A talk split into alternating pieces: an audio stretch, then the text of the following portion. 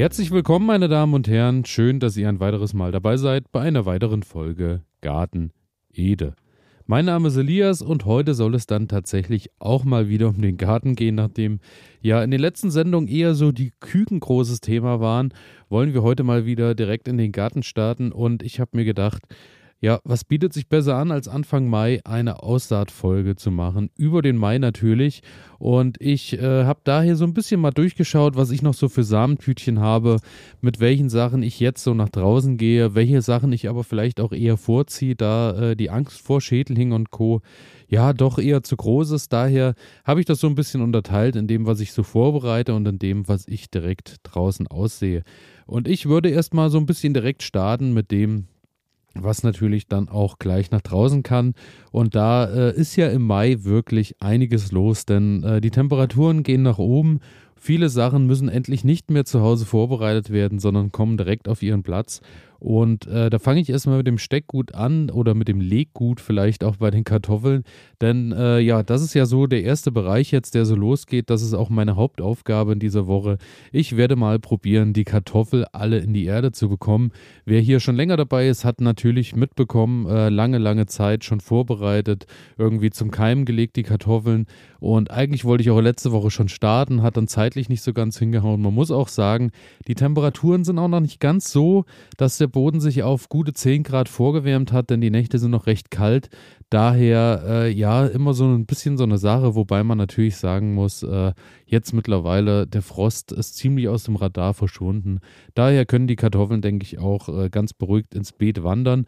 Und äh, ja, da habe ich dann meine sechs Sorten in diesem Jahr, die ich unterbringe. Und ich denke, da bin ich auf einem ganz guten Weg. Die Beete müssen auch noch Stück für Stück fertig gemacht werden. Ich hänge dies Jahr ein bisschen hinterher, was aber trotzdem natürlich am Ende äh, wieder einmal irgendwie funktionieren wird.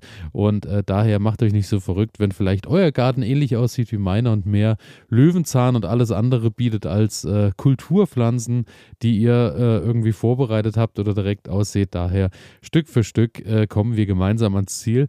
Und äh, neben den Kartoffeln ist eine zweite Sache natürlich jetzt im Mai, Anfang Mai, ich stecke Zwiebeln. Und Zwiebeln hatte ich ja äh, Winterzwiebeln wie in jedem Jahr gesteckt, die kommen im Herbst nach draußen und die Frühjahrszwiebeln kommen jetzt Anfang Mai, so dass die auch im besten Fall keinen Frost mehr äh, zu erwarten haben. Und äh, daher habe ich heute auch schon mal da so ein bisschen durchgeschaut und habe auch festgestellt, hm, ich bin ein bisschen eng dabei, denn ich habe nur drei Tütchen Steckzwiebeln und äh, ja, da muss ich mal schauen, ob das dann am Ende wirklich so reicht, weil bei uns doch auch ähnlich wie beim Knoblauch recht viel Zwiebeln verzehrt werden.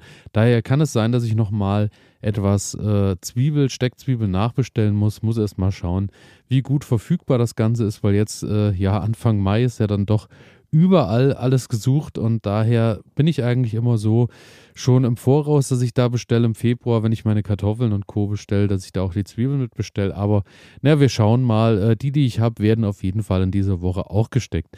Aber zurück zur Aussaat. Aussaat, was äh, kommt jetzt noch in den Boden? Ganz wichtig, gerade jetzt auch in den ersten zwei Monaten ab Mai, ist bei mir immer die äh, Zuckererbse. Und ihr hört es wahrscheinlich an der Tüte, recht großes äh, Steckgut, weil man natürlich die Erbsen trocknet und äh, steckt. Und da habe ich wie in jedem Jahr die Ambrosia, weil die mich eigentlich immer recht äh, sehr begeistert, denn die bildet recht große Schoten.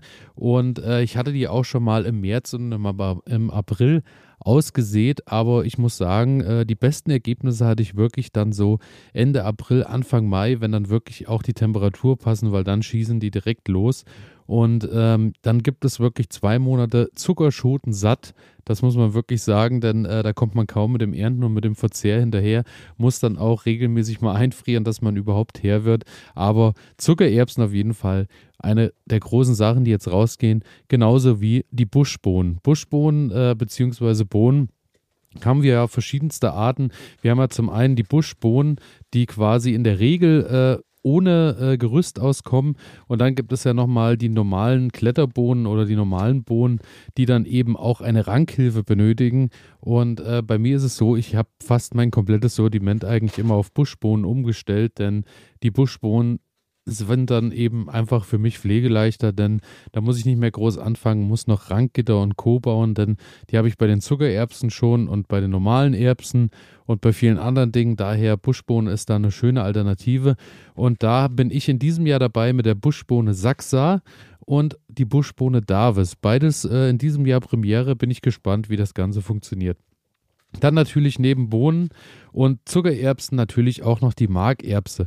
Markerbse habe ich auch eine ganze Zeit schon äh, mal mich länger mit beschäftigt, länger und viel angebaut. Muss aber sagen, da bin ich mittlerweile durch die Ernte dann doch ein bisschen faul geworden, weil Erbsenpoolen mit dem, was am Ende als Ertrag herauskommt, ja, ist so eine Sache, die bereitet mir jetzt nicht so unfassbar viel Freude. Daher äh, habe ich mich da auf eine Sorte Markerbse beschränkt. Das ist äh, die Markerbse, kennen viele von euch wahrscheinlich, ist ja so ein bisschen eine der großen Sorten geworden in Deutschland. Wunder von Kelvedon.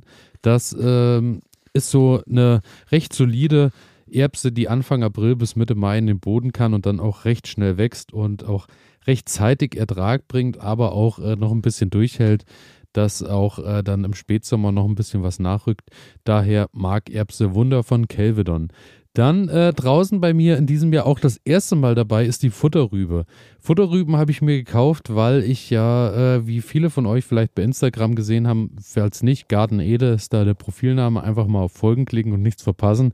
Und da geht es in diesem Jahr natürlich um die Futterrübe, denn äh, ich habe ja äh, mittlerweile Hasen, die sich dann auch äh, vermehrt haben. Und mittlerweile sind es keine zwei Hasen, sondern ich glaube mittlerweile sind wir bei acht Hasen. Und äh, die wollen natürlich auch über den Winter ein bisschen was futtern. Und daher Futterrübe ist eine Sache, die ich so nur von der, vom Agrarbereich kenne, ähm, dass man die quasi bestellt und abholt oder beziehungsweise direkt von den Agrargenossenschaften gibt es da auch Möglichkeiten, dass die das aussehen beziehungsweise pflanzen und man dann eben seine Quadratmeter seiner A-Land hat und äh, dort dann eben regelmäßig zum Hacken und Co. hingeht und da gar nicht so viel Arbeit mit hat. Ich wollte es jetzt in diesem Jahr mal mit der Direktsaat probieren. Direktsaat ist wohl ab Ende April möglich und äh, keimt wohl in 10 bis 20 Tagen, benötigt aber auch 10 bis 20 Grad.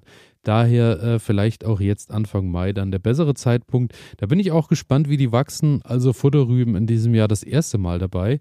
Dann ähm, für mich auch wieder dabei ist natürlich die äh, Kidneybohne Canadian Wonder. Die hatte ich im letzten Jahr schon, genauso wie die Kidneybohne Klosterfrauen.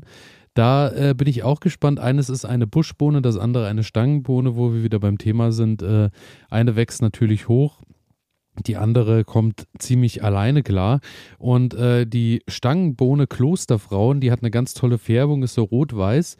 Und äh, die kommt dann zu mir in das Milperbeet, sprich, die soll sich am Mais im Milperbeet hochhangeln. Wer vom Milperbeet noch nichts gehört hat, äh, switcht mal zurück in eine der vergangenen Folgen, da habe ich äh, da auch schon mal ein bisschen was drüber erzählt. Also Kidneybohnen wird bei uns häufig auch gegessen, ist natürlich auch wieder ein bisschen mehr Arbeit, als einfach äh, eine Dose Kidneybohnen zu öffnen, aber ich glaube, das ist ja überall und wir wollen ja wissen, wo es herkommt und wollen natürlich auch den natürlichen Geschmack aus dem Garten. Daher nehmen wir natürlich auch da die Arbeit gerne in Kauf. Dann zum anderen, was auch noch mit in den Boden kommt, natürlich nächste Charge Radieschen. Radieschen ist ähnlich wie der Salat, den ich da auch gleich mit reinbringen möchte. Äh, sind ja zwei Kulturen, die recht schnell wachsen, die recht schnell Erfolge bringen und auch Ertrag. Und ähm, daher natürlich immer zu empfehlen, bleibt dran bei Radieschen und Salat, dass ihr euch vielleicht so eine über den Daumen gepeilt eine Zeit schafft von jedem Monat einmal eine Aussaat machen, so dass ihr nicht äh, mit einmal dann 300 Salatköpfe habt, sondern immer wieder äh, 20, 30 Salatköpfe nachkommen und so eben äh, immer frischer Salat gegeben ist, genauso wie bei den Radieschen. Wenn äh, ich habe meistens so meine Faustregel, dass äh, sobald die gesäten Radieschen langsam ihr Grün zeigen und nach oben kommen, fange ich eigentlich schon wieder an und sehe die nächsten Reihen aus, so dass da eben immer gegeben ist, dass man äh, frische Radieschen mit nach Hause nehmen kann. Daher immer dran denken, das ganze Spiel funktioniert auch noch bis in den August hinein, dass man da regelmäßig nachsät und tut und auch natürlich regelmäßig ernten kann. Dann äh, andere Sache neben Salat natürlich, der auch bei mir in dem Pflanzregal zu Hause steht, ähm, habe ich da natürlich auch vor, dass da Kräuter reinkommen. Kräuter habe ich vorgesehen, habe ich euch auch mal eine Folge zu gemacht über vorrangig Basilikum. Habe da auch ein bisschen Petersilie und Dill und Co. vorbereitet. Das ist alles schon recht groß. Das hat dann auch schon zum großen Teil seinen Weg langsam in den Garten gefunden. Basilikum noch nicht, weil der natürlich ein bisschen höhere Temperaturen braucht und ein bisschen kälteempfindlicher ist. Aber beim Dill und Petersilie, die habe ich schon im Garten stehen. Und daher werde ich da auch nochmal was aussehen, denn ich will ja zu Hause mein Kräuterregal so ein bisschen füllen, dass man auch zu Hause direkt äh, immer Kräuter zur Verfügung hat. Und ja, Petersilie zum Beispiel ist eine Sache, ob kraus oder glatte Petersilie, die kann man eigentlich auch bis in den Juni hinein ähm, aussehen. Muss natürlich schauen, die haben eine recht lange Keimzeit. Wenn es jetzt wärmer wird, geht das natürlich ein Ticken schneller, aber äh, die werden dann nicht mehr ganz so groß. Aber dennoch lohnt sich das, wenn man jetzt äh, Anfang Mai direkt startet. Petersilie auszusehen funktioniert gut. Genauso wie Basilikum auch draußen funktioniert, braucht auch recht lange Zeit, äh, um kultiviert zu werden. Daher auch empfehlenswert, jetzt Anfang Mai zu gehen. Wenn ihr allerdings einen Garten habt mit recht viel Wiese rundherum und somit vielleicht auch recht viel Nacktschnecken und Co., dann äh, empfehle ich euch Basilikum eher zu Hause vorzuziehen, denn äh, ja, der zieht dann doch schon recht viel Schädlinge und Nacktschnecken und Co. an, die dann doch recht zügig bei euch im Garten stehen werden und den rigoros runterfressen. Daher Basilikum mittlerweile eine Kultur, die ich nur noch zu Hause eigentlich vorziehe. Und äh, ja, daher schaut ein bisschen, wenn ihr das zu Hause wie ich jetzt habt, dass ihr direkt am Haus irgendwie an der Terrasse noch ein bisschen ein Kräuterregal oder ein, ein Kräuterbeet habt, dann könnt ihr dort natürlich auch aussehen. Aber äh, ja, muss man immer so ein bisschen schauen, wie das zu Hause reinpasst. Dann äh, eine Sache, die jetzt endlich keimt nach 15 bis 20 Tagen im Garten, die aber trotzdem äh, jetzt auch noch eine zweite Aussaat findet, sind die Möhren. Möhren habe ich hier äh, auch noch vier Sorten bei mir liegen. Die hatte ich euch schon im April vorgestellt und äh, da werde ich jetzt auch nochmal dabei bleiben, dass ich nochmal Anfang Mai jetzt eine Charge äh, nach draußen gebe. Da habe ich einmal die Flake Früh, das ist eben eine Sorte, genauso wie die Harlequin. Der Harlequin Mix, das sind eben äh, bunte Möhren, wo ihr dann von Rot, Orange über Weiß alles Mögliche dabei habt. Und äh, die finden jetzt auch nochmal ihren Weg, weil äh, Möhren können wir nicht genug haben und alles, was an Möhren vielleicht von der Möhrenfliege angegriffen ist, von irgendwelchen Würmchen angefressen wird und vielleicht nicht mehr genießbar ist, ist es trotzdem so, dass sich da auch die Hasen am Ende drüber freuen. Daher, überall wo Platz ist, werden noch äh, auch ein paar Möhren ausgesät werden. Und auch da, gerade jetzt äh, im Mai dann dran denken, die brauchen viel, viel Feuchtigkeit. Daher schaut ein bisschen, dass ihr das Saatgut feucht haltet. Bringt immer recht viel, wenn man da vielleicht auch einfach äh, ein Brett nochmal auf die Aussaat drauflegt, bevor das erste Grün kommt, dass sich da so ein bisschen die Feuchtigkeit hält und dann funktioniert das ganz gut.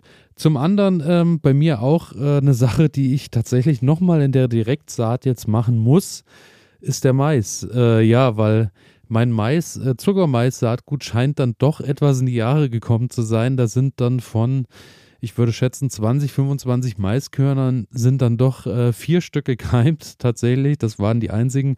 Das lag aber wirklich einfach daran, dass das Saatgut schon älter war, denn beim äh, Zuckermais habe ich, glaube ich, 30 Körner gelegt und oder gesteckt und äh, von den 30 sind auch 30 Pflanzen gekommen in der Aussaat oder in der Voranzucht. Daher äh, Zuckermais habe ich mir jetzt nochmal nachbestellt. Da werde ich nochmal eine Direktsaat direkt draußen machen, auch wenn das immer ein bisschen unsicherer ist und der Mais auch länger braucht und am Ende nicht so viel Ertrag bringt. Aber ja, ich schaue einfach, dass ich mir da jetzt eine kleine Sorte Mais eben nochmal suche, die dann gegebenenfalls auch äh, schneller nach oben wächst. Dann ähm, eine Sache, die draußen funktioniert wie drinne, sind Gurken und Kürbis. Ähm, sind beides Kulturen, die könnt ihr auch tatsächlich direkt draußen jetzt ansehen. Gerade bei Gurken ist es so, dass man sagt, äh, ihr steckt einfach zwei Gurkensamen in die Erde, packt dann ein Einwegglas oben drüber, so dass ihr genau wisst, wo ihr die reingesteckt habt und wo dann auch ein bisschen Wärme entsteht, wo eben auch nachts noch, äh, wenn die Temperaturen fallen, die Wärme gehalten wird. So natürlich eine höhere Keimrate gegeben ist. Aber äh, da muss ich ganz ehrlich sagen, sind beides Kulturen, die ich eher vorziehe, denn äh, ich habe das auch mal, glaube ich, ein Jahr draußen gemacht und dann hatte ich das große Glück, dass äh, die zwar gekeimt sind, aber kurze Zeit später auch da schon die erste Nacktschnecke da war und sich gefreut hat über die jungen Pflanzen und die Pflanzen auch in, innerhalb von einer Nacht alle verschwunden waren. Daher ist im Freiland möglich, müsst ihr schauen, welche äh, Möglichkeiten ihr da habt und welche Schädlinge vielleicht auch. Ähm, Kürbis tatsächlich bei mir auch die ist ja nicht ganz so schön gekeimt. Äh, wir wollen ja auch hier äh, die Dinge erzählen, die nicht ganz so gut geklappt haben. Und Kürbis gehört bei mir definitiv dazu in der Voranzucht. Habe ich äh, dadurch, dass die am Anfang zu kalt standen, dann nochmal zur Heizung gewechselt sind, wirklich vielleicht nur ein Viertel bis äh, 50 Prozent, äh, die bei mir gekeimt sind von den Samen. Daher, ja, äh, werde ich da auch nochmal schauen, dass ich nochmal ein bisschen Hokkaido-Kürbis nachziehe, denn der ist mir dann am Ende doch sehr wichtig. Oder ich eben auch äh, Kürbispflanzen vielleicht nochmal nachkaufen muss, obwohl ich ja eigentlich auf den Kauf von Pflanzen verzichten wollte in diesem Jahr. Aber ja, bevor ich dann komplett in die Röhre gucke, natürlich das dann eine Option. Dann, äh, was ihr natürlich auch noch vorziehen könnt, nach wie vor, Zucchini ähm, funktioniert jetzt natürlich auch noch, aber ist dann jetzt auch wirklich Zeit, dass ihr Anfang Mai direkt mit der Anzucht startet. Denn ähm, die Zucchini braucht natürlich auch ein bisschen, bis sie wächst. Ihr habt natürlich den großen Vorteil, jetzt wird es hoffentlich wärmer und dann kommt ihr natürlich auch schneller zu Erträgen. Dann äh, Kohl. Kohl, auch eine Sache, gibt es viele Kohlsorten, die noch schnell funktionieren. Da haben wir zum Beispiel zum Beispiel den Rotkraut, äh, das Rotkraut Thé de Noir. Das ist ein Rotkraut, was recht äh, schnell wächst und daher auch bis in den äh, Ende Mai oder Anfang Juni auch noch aussaatbereit ist und auch noch wächst bis in den Winter, sodass ihr dann noch ein bisschen was ernten könnt. Ihr müsst eben schauen, dass ihr euch nicht ganz so große Kohlsorten raussucht, denn die schaffen es dann vielleicht äh, nicht mehr ganz so groß zu werden bis zum Winter. Oder sind dann eben aber auch schon Wintergemüse, was dann auch über den Winter stehen kann, bis in den Frühjahr hinein und dann eben erntebereit ist. So wie das zum Beispiel auch beim Grünkohl ist. Denn im Mai kann man tatsächlich schon drüber nachdenken, Mitte, Ende Mai Grünkohl vorzuziehen für die Herbst- und Wintersaison. Und äh, ja, wer einmal Grünkohl hatte, glaube ich, wird ihn immer wieder anbauen. Natürlich, wenn man auf den Geschmack steht, auch den muss man schon mögen, denn ja, der ist schon recht speziell. Aber das Schöne ist natürlich Grünkohl. Ihr könnt im Dezember und Januar, wo wirklich fast nichts mehr geht im Garten an frischer Ernte und an äh, frischen Gaben könnt ihr beim Grünkohl natürlich kontinuierlich Vitamine mit nach Hause bringen, die ihr frisch aus dem Garten mitbringt. Also Grünkohl ist eine Sache, wo man drüber nachdenken kann und auch da äh, perfektes Futter für Hasen, Hühner und Co. auch die über den Winter zu bringen, sodass die auch zwischendurch mal frisches Grün äh, naschen können. Genau. Dann gibt es äh, noch ein paar Lauchsorten, die auch recht äh, schnell wachsen und sich daher auch noch anbieten. Ich habe aber mittlerweile bei mir die äh, Lauchsorten, die ich im März ausgesät habe, alle schon auf einer gewissen Größe und habe da auch so viel vorbereitet, dass ich sagen muss, das genügt mir dann jetzt am Ende auch. Rosenkohl in diesem Jahr auch äh, bei mir so das erste Mal eines der ja, Herbst-Winter-Gemüse, die ich mal aussehen will. Da warte ich allerdings auch so bis Ende Mai, bis ich damit anfange. Und äh, ja, bin gespannt. Rosenkohl äh, spaltet ja wahrscheinlich auch die Gemüter, denn äh, die einen lieben es, die anderen hassen es. Ich bin gespannt, habe ich noch nie probiert, aber sieht halt auch einfach toll aus, wenn der im Garten steht und vor sich hin wächst. Auch eine schöne Kultur. Und äh, natürlich das, was auch bei mir bis Juni in der Vorbereitung und Aufzucht, Anzucht steht, ist der Kohlrabi. Da wie immer äh, meine beliebte Sorte Superschmelz, die auch jetzt noch funktioniert und die auch noch so schnell wächst, dass man da auch noch bis in den September, Oktober noch Erträge mit nach Hause bringen kann. Genau. Das sind so die Sachen, die ich jetzt aussehe und hochziehe und vorbereite oder direkt ins Beet sehe. Und ähm, dann warte ich natürlich darauf, dass in dieser Woche soll ja die letzten kalten Nächte dann endlich vorüber sein, dass dann Tomaten, Chili und Co. auch nach draußen in die Beete können und äh, ausgepflanzt werden. Das wird auch nochmal eine große Aktion werden, aber davon werde ich euch dann natürlich berichten, wenn es soweit ist. Und ähm, ja, damit bedanke ich mich fürs Zuhören, für eure Aufmerksamkeit, bedanke mich äh, fürs Wiedereinschalten, freue mich natürlich, wenn ihr auf Abonnieren und Folgen klickt und freue mich natürlich auch, wenn ihr am Freitag wieder einschaltet bei Garten Ede. Bis dahin wünsche ich euch viel Spaß im Garten und warme Tage und viel Sonne natürlich. Bis dahin. Ciao.